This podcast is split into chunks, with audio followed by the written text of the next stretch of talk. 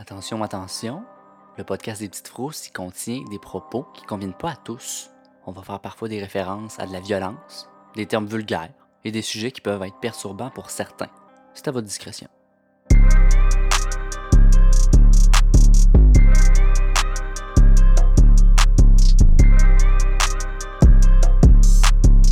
Ben bonsoir les garçons. Bonsoir. Euh, c'est notre premier épisode ensemble hein, entre boys et moi. Hum, on a Grégory Bonsoir. qui d'habitude n'est pas là. Puis ben, là. il est arrivé. J'aimerais connaître votre opinion officiellement. Où est-ce que vous vous situez par rapport aux extraterrestres avant qu'on se lance plus loin? Allez-y. C'est excitant. OK. C'est- Dis-moi en plus. c'est sûr que ça existe. Ben oui, c'est sûr. Parce qu'on n'est pas les seuls à vivre à une forme d'intelligence seule dans, l'univers. C'est impossible. Est-ce que il y a vraiment quelqu'un qui peut voyager jusqu'ici? Je sais pas. Mais c'est sûr qu'il y a d'autres choses, là. Ben qu'il y a un autre. C'est indéniable. Mais là, des vaisseaux. Ah ouais, t'es pas sûr des Ben, vaisseaux? j'aimerais vraiment ça y croire. Mais. OK, de ce que je comprends, tu crois aux extraterrestres, pas nécessairement aux ovnis. C'est ce que tu me dis? C'est du cas par cas. Ah. Ça relève encore de la légende. Ah, OK, OK, OK, OK. Fait que C'est- sceptique, Plus loin, ouais. Je suis ouvert, par contre, à l'idée. c'est très bien. C'est juste ça. là. J'apprécie. Donc, Greg, c'est un oui. Toi, c'est un ça dépend. J'étais un gars de fait. Puis moi, c'est oui, là. Ils ont toujours été ici. Moi, je suis complètement à l'opposé Ouais, de ça, vous. ça, j'aime le- l'hypothèse qu'ils ont toujours été ici. Ils ont toujours été ici. Puis euh, on dort dessus comme des cages. Je trouve que c'est le fun comme ouais, concept. là. ouais, ouais. Mais c'est sûr qu'il y a une forme d'intelligence quelque part. C'est sûr. Mais à vo- savoir s'ils viennent avec des petits vaisseaux. Ça, ça, ben c'est un peu trop folklorique, tu sais. Les petits vaisseaux. Euh... C'est juste, je voulais juste comme, tu sais, faire un, un, préliminaire. Parce qu'aujourd'hui, ce qu'on va parler, c'est des hommes en noir. Oh yes! Oh! Ça, je suis down. Ouais, on va parler des hommes en noir. Fait que ce que je vais faire, je vais vraiment vous expliquer c'est quoi un homme en noir, genre le comportement, physiquement, je vais vous parler de trois témoignages, de, en tout cas, de gens qui disent avoir été en contact avec des hommes en noir, puis après on va théoriser de qu'est-ce que c'est. Là, on parle bien là, de, des Men in Black comme le film. Là. Exactement. Les hommes en noir ont été grandement popularisés en 1997 grâce au film à succès du même nom, comme on a dit il y a genre 15 secondes, mettant en vedette Will Smith et Tommy Lee Jones. Bien que ce soit qu'une œuvre de friction, de friction, des œuvres de friction, c'est après minuit que ça joue. Bien que ce ne soit que des films de fiction, Mhm. les véritables hommes en noir font partie des histoires devenues depuis les années 1950 Ils sont pas mal moins charismatiques. Les hommes en noir ou les men in black sont des agents top méga secrets qui ont pour objectif d'empêcher la propagation d'informations au grand public concernant les objets volants non identifiés et ou les extraterrestres. Ah! Mhm. On soupçonne que c'est pour éviter la panique générale à travers la communauté, mais il y a peut-être d'autres raisons qu'on sait pas. On soupçonne ça. Aucune piste solide n'indique pour qui ils travaillent ni d'où ils proviennent. Il y a quelques hypothèses qu'on va en parler un peu plus tard. Les hommes en noir se présentent à l'improviste, puis ils menacent, harcèlent et terrorisent tous ceux qui ont été témoins d'ovnis ou qui font des recherches Recherche. sur la vie extraterrestre. Ces individus-là sont presque toujours identiques dans chaque témoignage. Ils sont vêtus d'un complet, d'une cravate et de chaussures noires. Ils portent une chemise blanche en dessous. Bien fidèles à ce qu'on voit dans les films, ils sont parfois cachés sous des lunettes de soleil et un chapeau noir. C'est très 1950. Est-ce que le flashouilleur est présent ou c'est juste dans le film? J'ai aucune idée de quoi tu me parles. Je n'ai pas vu les films. Parfois, les gens décrivent les hommes en noir comme étant très grands. D'autres disent qu'ils ont une petite taille. Puis ils se présentent en, ils se déplacent plutôt en voiture noire et sont souvent en groupe de deux ou de trois. Quand ils se présentent, s'ils se présentent, ils vont donner une carte d'affaires complètement blanche des deux côtés. Puis les prochains traits que je vais vous nommer sont presque tous pareils dans chacun des témoignages. Ils ont un teint très très très très très pâle, comme un dessous de pied. Ils sont chauves, ils ont pas de sourcils, ils sont imberbes comme des jeunes prépubères. Ils ont pas de traits, ils ont la peau lisse comme une fesse de bébé. On dirait que leur tête c'est un melon de miel, puis ils sont très minces. C'est rare que les gens voient leurs yeux parce qu'ils portent des lunettes de soleil. Mais quand c'est possible de les voir, les gens distinguent qu'ils sont très foncés, comme deux petites billes noires. Là, j'ai déjà une petite théorie. là. C'est-tu des aliens? Bon, on n'ira pas là tout de suite. Un Sherlock Holmes. Crème, t'as-tu mis ton chapeau de détective, aussi? J'ai mis deux chapeaux. Mon chapeau d'aluminium Oui. et mon chapeau de détective. C'est bon, ça. Je suis. J'ai mon, je suis couvre-cheffé. Leur comportement est froid, sans expression, puis leur voix est nasale et mécanique. C'est ça, qui- c'est ça qui revient dans les témoignages des gens. Dans la culture populaire, il y a les films euh, hommes en noir, évidemment. Dans X-Files, les gens trouvent qu'il y a des similarités avec l'agent Smith dans la matrice. Oui. Puis il y a une série aussi qui s'appelle le projet Blue Book, que j'aimerais vraiment écouter, qui est sur Hysteria. Hysteria? Historia. Histo- Historia. Le premier témoignage qui met en vedette les hommes en noir date de juin 1947, dans l'État du Washington, aux États-Unis. C'est connu sous le nom de l'incident de l'île Morée, qui se trouve à Tacoma. Un homme nommé Harold Dahl. Qui? À Rodal. Harold Dahl. Ok. D-A-H-L. H-L? H. Ben, c'est comme, comme la compagnie de livraison. Ah non, c'est DHL. D-H-L. Doll. Doll. C'est ça. Qui avait raison, c'est Hein? Un homme nommé Harold Dahl part faire du patrouillage sur son bateau de 50 pieds avec son fils Charles et le chien de la famille Sparky. Le bateau était environ à 5 km de l'île Murray. Quand ils ont aperçu six objets volants circulaires dans le ciel qui les survolaient silencieusement. Les secoupes volantes étaient d'une trentaine de mètres de diamètre et avaient la forme d'un beigne. C'est un bang. Hmm. Puis il y avait une ouverture d'environ 7 ou 8 mètres de diamètre au centre. Harold Dahl a réussi à prendre des photos. L'un des objets volants semblait être en difficulté. D'étranges débris métalliques sont tombés de ce dit objet volant qui était en difficulté. Durant leur chute, des fragments ont accroché le bras du fils d'Harold Dahl, Charles, et un autre a heurté le chien Sparky, qui lui n'a malheureusement pas survécu. Oh. Ah, ça c'est plate. Après s'être réfugié sur l'île Murray, Harold a collecté des morceaux de débris sur son bateau, qui eux aussi avaient endommagé le bateau. Il les avait montrés à son superviseur, Fred Chrisman, un pilote de l'armée de l'air à la retraite. Le lendemain de l'incident, Harold Dahl reçoit la visite d'un homme en complet noir. L'individu invite Harold à un diner local pour discuter de ce qui s'était passé près de l'île Murray. Les deux discutent et puis la conversation prend une drôle de tournure. L'homme sans nom agissait comme s'il était au courant de qu'est-ce qui s'était passé le jour d'avant près de l'île Murray. Et puis l'homme a dit à Harold Ce que je viens de vous dire prouve que j'en sais beaucoup plus sur votre expérience que vous ne voudrez y croire. Oh. Oh. Oh. Fait que là, Harold s'est fait avertir fortement. Il devrait plus jamais parler de ça à personne. Mhm. Jamais parler de ce qu'il avait vu à personne. Sinon, de terribles choses arriveraient à lui et à sa famille. Hmm. Tu vois, dans le film, c'est là qu'il aurait sorti le flashouilleur, puis on n'en aurait pas reparlé. Ah, ben ça, Ça c'est. fait Ah, c'est l'affaire qui fait perdre la mémoire. C'est le crayon. J'aimerais ça en avoir un. Ouais, moi aussi. Hey! Après l'étrange rencontre entre l'homme en noir et Harold Dahl, les photos prises le jour de l'incident avaient été corrompues. Ça servait pas à rien. Aucune preuve. Ah, mais un peu là. Wow. Wow. Les photos, ils ont été compromis Ouais, après cette rencontre-là. ouais. Mais le gars, il les avait. Ben ouais. Mais c'est quoi qui est arrivé? À un moment donné, Ben- il, il s'est réveillé dans son lit, puis ah, si les photos sont pas bonnes. Ben, de ce que moi j'ai cru comprendre, c'est qu'il est pas allé au diner avec ses photos. Mais quand il est revenu chez eux, ses photos étaient plus bonnes. Ok, ok, ok. Comme si un deuxième partenaire Ouais, ouais, d'homme son en noir était allé fucker le chien à la cachette. On est Voilà. en quelle année, là? 1947. Que c'était, c'était pas des corrupt files de- d'ordinateur. Non, non, non, non, non.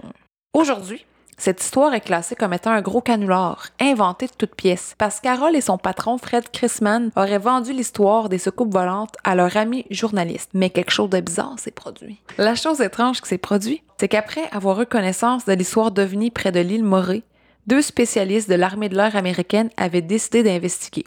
Ils ont récupéré une boîte de preuves qui avait Harold Dahl contenant les photos qui, qui étaient plus bonnes, puis les débris de l'un des objets volants qu'ils avaient pris. Puis là, ces deux personnes-là, les deux agents, les deux, les deux Mhm. spécialistes de l'armée de l'air américaine, ils ont pris l'avion en route vers San Francisco où ils examineraient les preuves. Ils sont pas rendus, les deux agents. Mais, Parce que le 1er août 1947, leur avion B-25 a pris feu en chemin et s'est écrasé en tuant les deux agents. Mais dans le fond, si l'armée s'est fait clencher, c'est c'est pas eux. Mais c'est pas Voilà, c'est C'est ça. les, c'est les chums en complet Ah, qui sont plus importants. Mm. Donc, c'est peut-être pas euh, des membres euh, du gouvernement américain, comme on Exactement. peut prétendre. On va pouvoir élaborer un peu plus sur ce que tu émets comme théorie Voilà. lors des théories, car c'est une théorie. Le journal Tacoma Times a rapporté que l'avion aurait pu être saboté ou abattu pour empêcher l'inspection de sa cargaison. Une enquête du FBI aurait eu lieu, et durant cette enquête, Harold Dahl et son superviseur Fred Chrisman auraient tous deux avoué que l'histoire des six objets volants était fausse et que les fragments tombés du ciel seraient en réalité de l'aluminium. Mais oui, mais crise d'aluminium, ça tombe pas du ciel pareil. Ben, c'est ça pareil. C'est quoi, il- Mais qui aurait hein? pris ça chez eux et fait Ah, check ça, ça vient du ciel. Ok, ouais. On peut choisir d'être sceptique face à l'incident de l'île Murray. Mais il y a quelque chose qu'il faut garder en tête. c'est que ce qui s'est passé sur l'île Murray, ou près de l'île Murray plutôt, c'est arrivé quelques semaines avant l'écrasement de Roswell au Nouveau-Mexique, qui est le cas, je pense, le plus connu d'OVNI sur la planète. Mhm. Moi, je pense que Harold Dahl puis Fred Chrisman, ils se sont fait persuader de dire que c'était pas ça pour- finalement.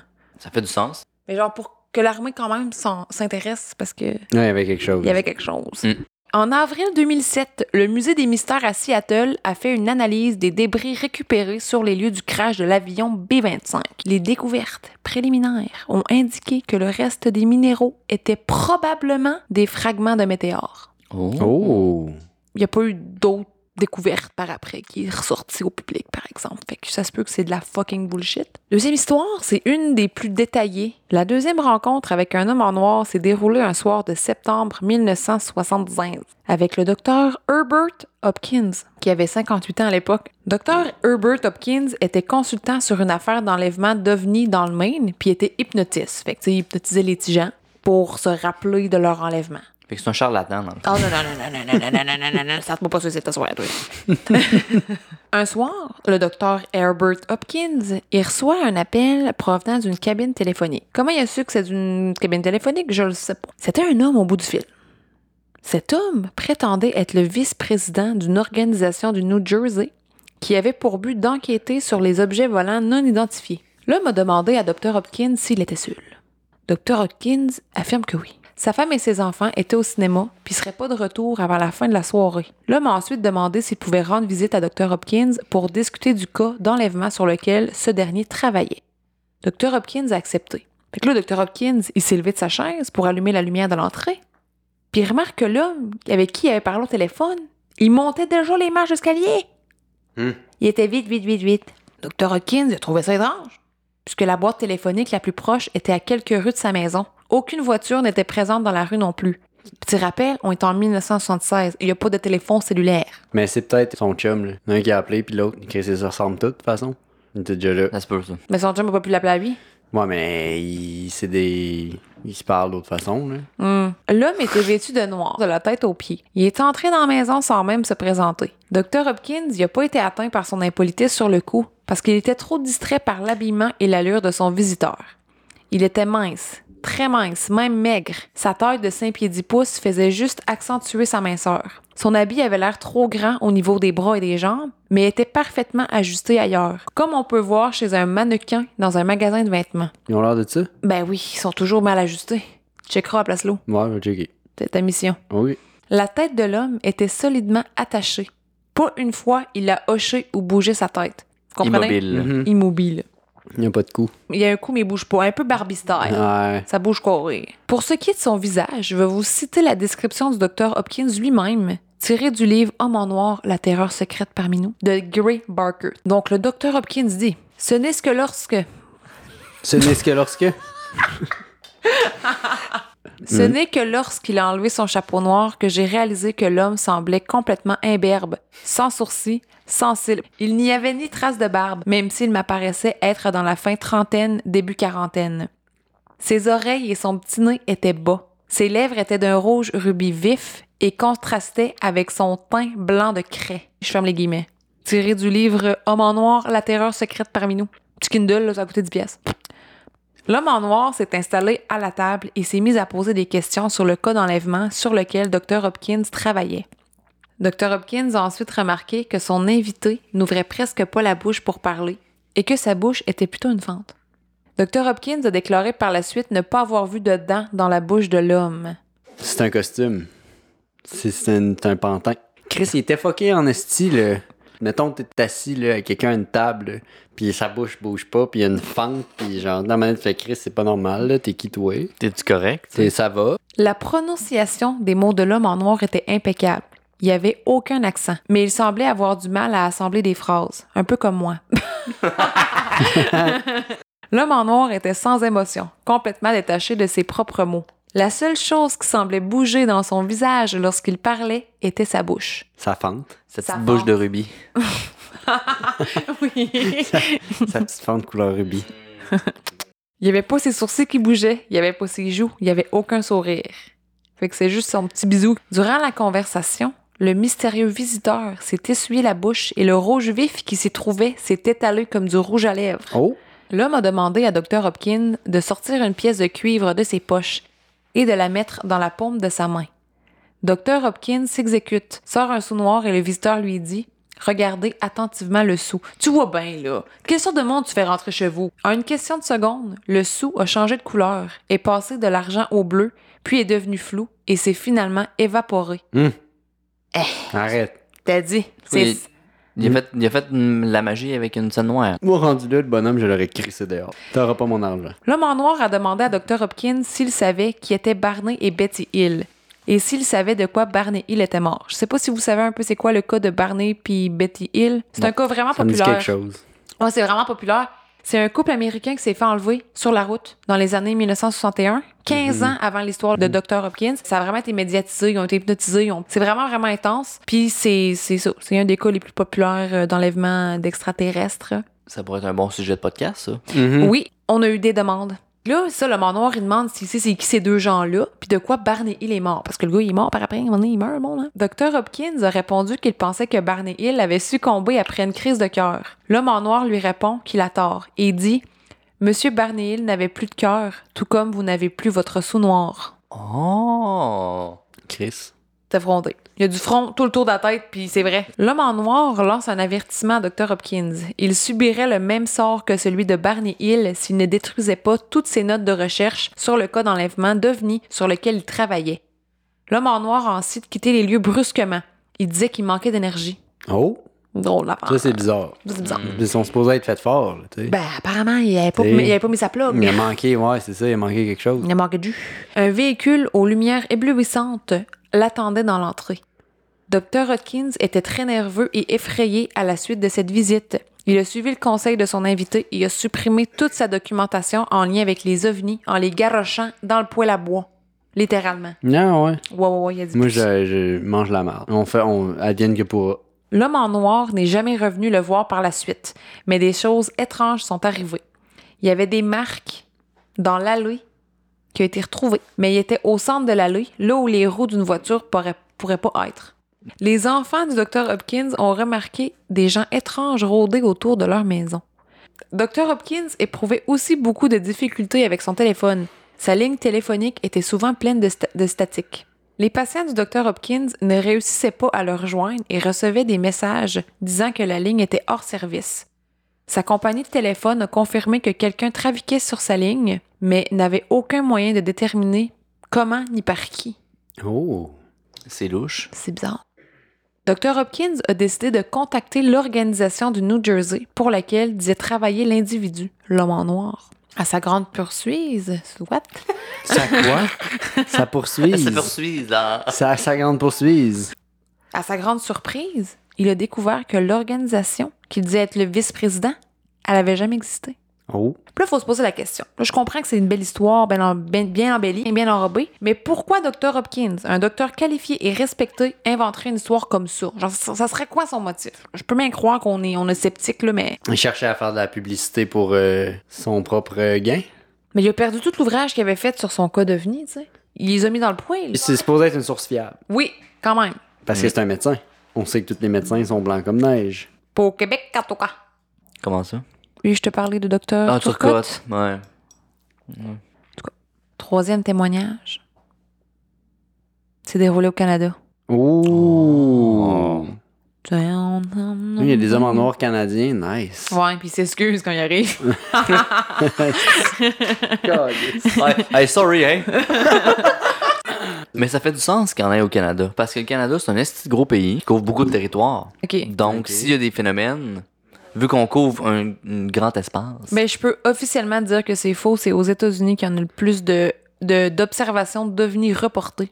Puis je pense savoir pourquoi. C'est parce que c'est là qu'ils font le plus de tests aériens. C'est plus dense aussi comme population. Fait que sont plusieurs personnes appelées pour le même avion. Je suis qui vous jugez. Ouais. Mais c'est sûr que sur 300 millions, il y a plusieurs gagnants qui sont plus ou moins bien aiguisés. C'est sûr. il y a beaucoup de pogos qui sont pas très dégelés dans le bas. Ah, c'est ça qui arrive. Il y a une coupe de patins qui serait due pour aller se faire aiguiser. Bon, on les a tous dit. Ben, on a fait peut le tour de continuer. table. Le tour de table est fait. Ok. Le 14 octobre 2008, vers 22 heures, Le directeur et le gardien de sécurité de l'hôtel Sheraton à Niagara Falls, en Ontario, ont aperçu un objet volant non identifié. L'OVNI avait une forme triangulaire. Il était noir et mesurait 240 pieds de long. Il y avait trois Tabarnak, lumières blanches, c'est quand gros. même gros, là. Très gros. Chris, c'est vrai, C'est un beau triangle. C'est très gros. Un C'est immense un Doritos. gros triangle. Prend beaucoup de salsa. Il avait trois lumières blanches de chaque côté et une grosse lumière rouge au centre. Ça fait drapeau canadien en crise, mais ok. L'OVNI était à une hauteur d'environ 500 pieds. Le vaisseau se déplaçait lentement d'est en ouest, de la partie fer à cheval des chutes du Niagara vers l'hôtel. L'objet émettait une lumière blanche qui, elle, était dirigée vers l'eau. Tout à coup, la lumière a changé de direction et était maintenant dirigée vers les deux employés de l'hôtel. Que c'est l'armée canadienne. Ah oui, c'est. Après dix minutes, l'OVNI s'est volatilisé. Oh! Selon les recherches que je suis en train de faire sur un autre épisode, Ah, t'as fait tes recherches. J'ai fait mes recherches. J'ai fait, j'ai checké sur Google. Puis Google m'a dit. Non, mais j'ai, j'ai, je suis en train comme de lire deux livres en parallèle. Puis ça dit que les vaisseaux, c'est pas quelque chose de mécanique ni d'électrique, c'est comme quelque chose de biologique. En tout cas. Non, ça marche au diesel, calice. Chris, pas un 45 pieds, c'est moi. On parle de triangle euh, qui flotte dans l'air. Dans le fond, c'est juste un voyage d'école d'extraterrestres. Ouais, peut-être. Mais pourquoi qu'ils viennent tout le temps la nuit? Mais je pense qu'on les voit juste plus la nuit. Ouais, peut-être. Pas de sens. Puis une semaine après l'observation, Shane Sauvard, le directeur de l'hôtel Sheraton, était seul dans le stationnement de l'hôtel. C'était le matin. Il a encore une fois aperçu un objet volant non identifié, celui-ci de la même forme que celui de la semaine précédente, mais il se trouvait à une plus haute altitude.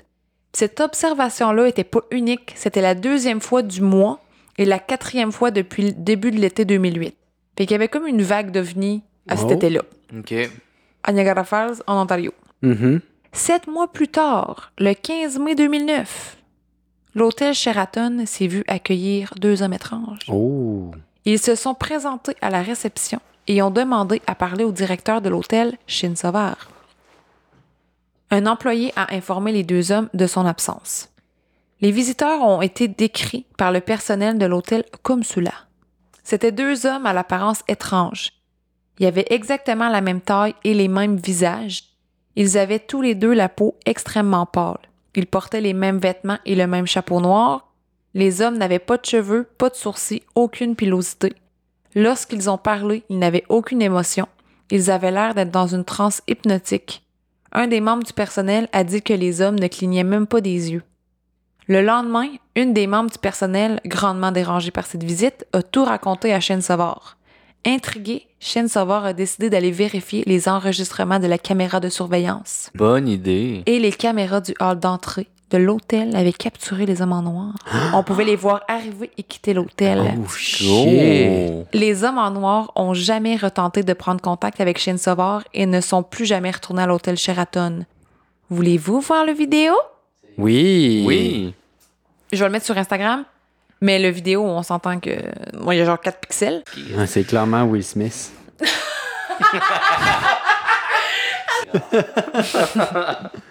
sont un peu pas bons, par contre. T'es y penser, là. C'est pour... Peut-être qu'ils se sont dit, genre, hey, notre, euh, notre technologie va, va genre brouiller les caméras. Mais non. Puis finalement, la technologie était down ce jour-là.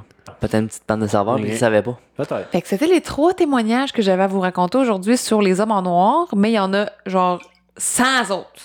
Ouais, c'est ça. Il y en a plein, sûr plein, plein, a. plein, Faut qu'il y en plein. ait plus. Il y en a Mais beaucoup. on pourrait en faire une autre partie éventuellement de d'autres témoignages parce que ce sont tellement, il y en a tellement des spéciales. Il y en a qui ont aucun sens, il y en a que tu sais bien que trop que c'est pas vrai. Là. Mais j'aimerais ça qu'on s'intéresse assez à eux pour qu'ils viennent ici, qu'on l'essaye. Au pire, on répond pas, c'ti. Oh? T'es suscité un intérêt assez important pour que eux se déplacent à nous. OK. On, on aurait la preuve. On pourrait le les inviter. verrait. J'ai de la misère à embarquer à 100%. C'est tellement facile à défaire. là. Mhm. Même le tape, le tape qu'on a vu, je veux dire, c'est juste deux messieurs avec des chapeaux melons. Là. Mettons que les preuves sont, sont très minimes. Il y en a beaucoup de preuves au fil des années, depuis longtemps. Donc, théorie. Première théorie, c'est de la bullshit. Parce qu'il n'y a aucune preuve fiable sur les hommes en noir à part des témoignages de gens qui arrivent, que tu sais, ils disent Ah, mais j'avais trouvé de quoi de vraiment incroyable sur les extraterrestres au point où des hommes sont venus me menacer, mais les preuves, je les ai plus, hein, Ouais, parce que je les ai détruites. Mais c'est ça. Fait que la théorie, c'est que c'est pas, c'est pas vrai. Puis tu sais, les vidéos, comme tu dit, ça peut être très facilement démenti parce que c'est une vidéo, ça peut être juste deux monsieur, hommes d'affaires, qui ont rentré, ils ont demandé s'il y avait encore une chambre de libre, puis finalement, il n'y en avait pas, ils sont partis. Puis surtout, c'est que les hommes en noir se sont jamais rendus au bout de leur menace. Si t'en parles, il va t'arriver ça. Il en parle, il arrive rien. Tu sais, en bout de ligne, ils en ont ouais, tous ouais. parlé pareil. Finalement, ouais, c'est C'est des ça. pacotés, là. Deuxième théorie. Celle-là, elle a du stock. Préparez vos, préparez, préparez, préparez-vous. C'est des interventions du gouvernement qui travaillent avec la Fédération intergalactique. Oh, la. Fédération intergalactique. En 2020, l'ancien directeur du programme spatial israélien a fait une révélation qui en a choqué plus qu'un. Dans une entrevue avec le Yediot, qui a ensuite été traduite par le Jewish Press, en fond, c'est un magazine, Mhm. Le professeur M. Eshed a dit qu'Israël et les États-Unis sont en contact avec un groupe d'extraterrestres depuis des années Oh. et ce groupe d'extraterrestres ferait partie de la Fédération intergalactique. Ça a passé aux nouvelles, puis ça l'a...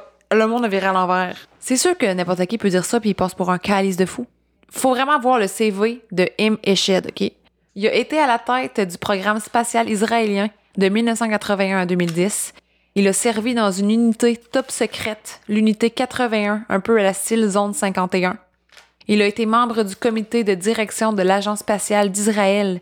Il effectuait des recherches sur l'aéronautique, l'astronautique et les satellites. Il est l'ancien président du comité spatial du Conseil national de la recherche et du développement du ministère des sciences, de la technologie et de l'espace.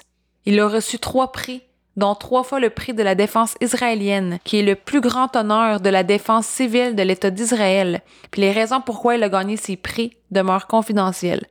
Fait qu'il est quand même assez fiable comme source. Ouais. D'après lui, euh, M. Eshed, le président Trump était au courant de tout ça, puis qu'il Mm. aurait vraiment eu l'intention de tout déclassifier. Déclassifier. Mais il n'y a pas eu de quoi par rapport à ça? Euh, Donald Trump était supposé déclassifier plein de documents. Ouais, mais ça s'est pas fait. Ça s'est pas fait. Puis c'est ça que M. Dit. La Fédération intergalactique a dissuadé Donald Trump de le faire pour éviter l'hystérie. Fait que c'est pour ça que c'est rien passé puis que Donald Trump aurait rien dit. Ça, c'est selon M. Puis il a dit dans une entrevue, la Fédération intergalactique juge que l'humanité doit encore évoluer avant d'être assez en mesure de comprendre ce qu'est réellement l'espace et les vaisseaux spatiaux. Fait que le monde a vraiment essayé de le faire passer pour un fou au moment de son entrevue.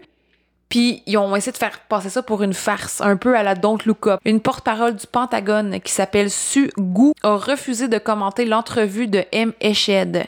Puis le lien avec les hommes en noir, c'est que pour faire fermer la gueule à Trump, la Fédération intergalactique est entrée en contact avec lui, c'est peu importe comment.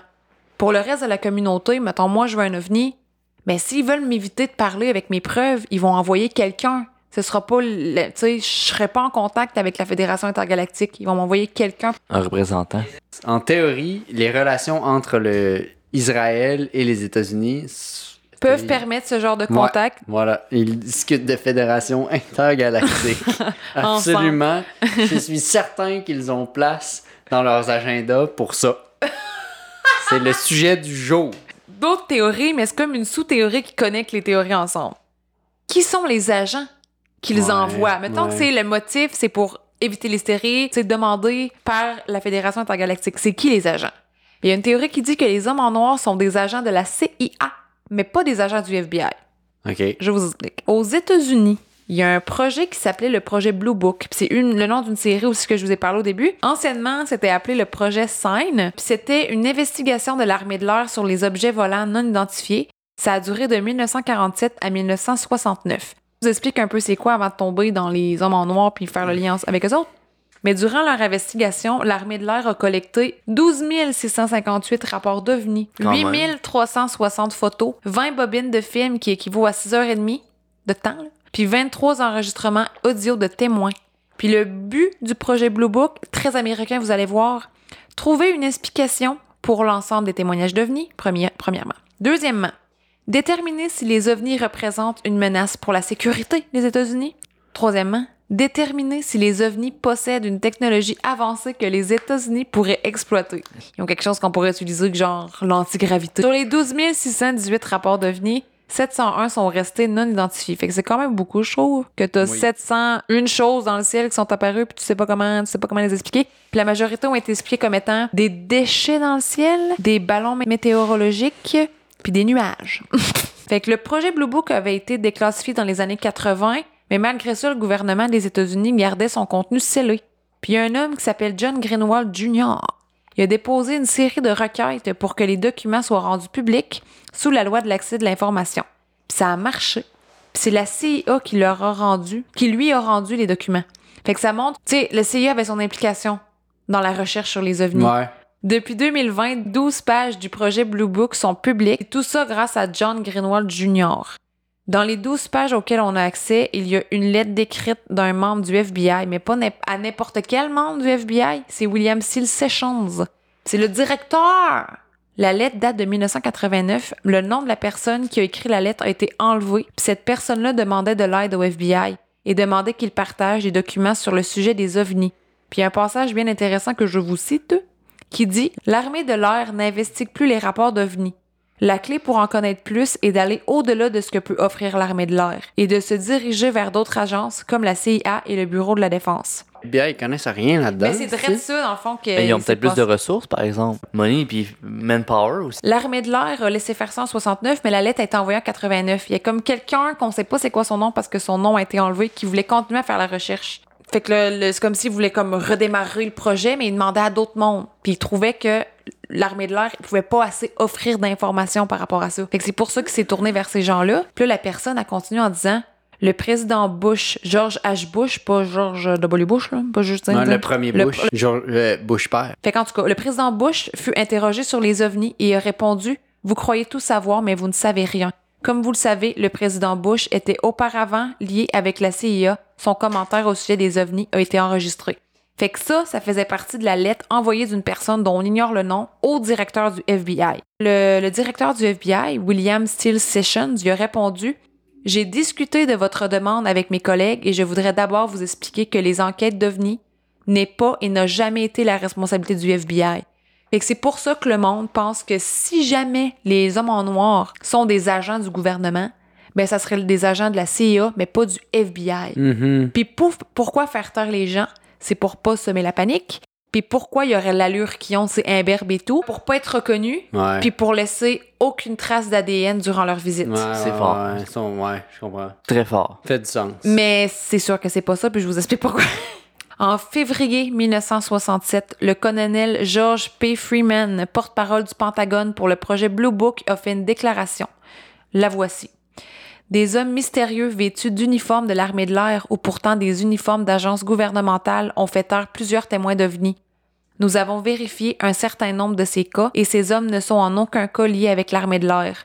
Nous n'avons pas pu découvrir quoi que ce soit sur ces hommes, se faisant passer pour des officiers de l'armée de l'air et Oh. des agents du gouvernement. Oh. Ces hommes commettent une infraction fédérale. Nous aimerions certainement en attraper un. Malheureusement, quand nous entendons parler d'un cas, nous avons déjà perdu leur piste. Fait que c'est sûr que c'est pas quelque chose de gouvernemental? Est-ce qu'ils disent ça pour qu'on ferme nos gueules, dans le fond? Mais peut-être. Peut-être, mais le ministère de la Défense a déclaré qu'il n'enquêtait jamais sur les cas d'OVNI en personne, mais par téléphone.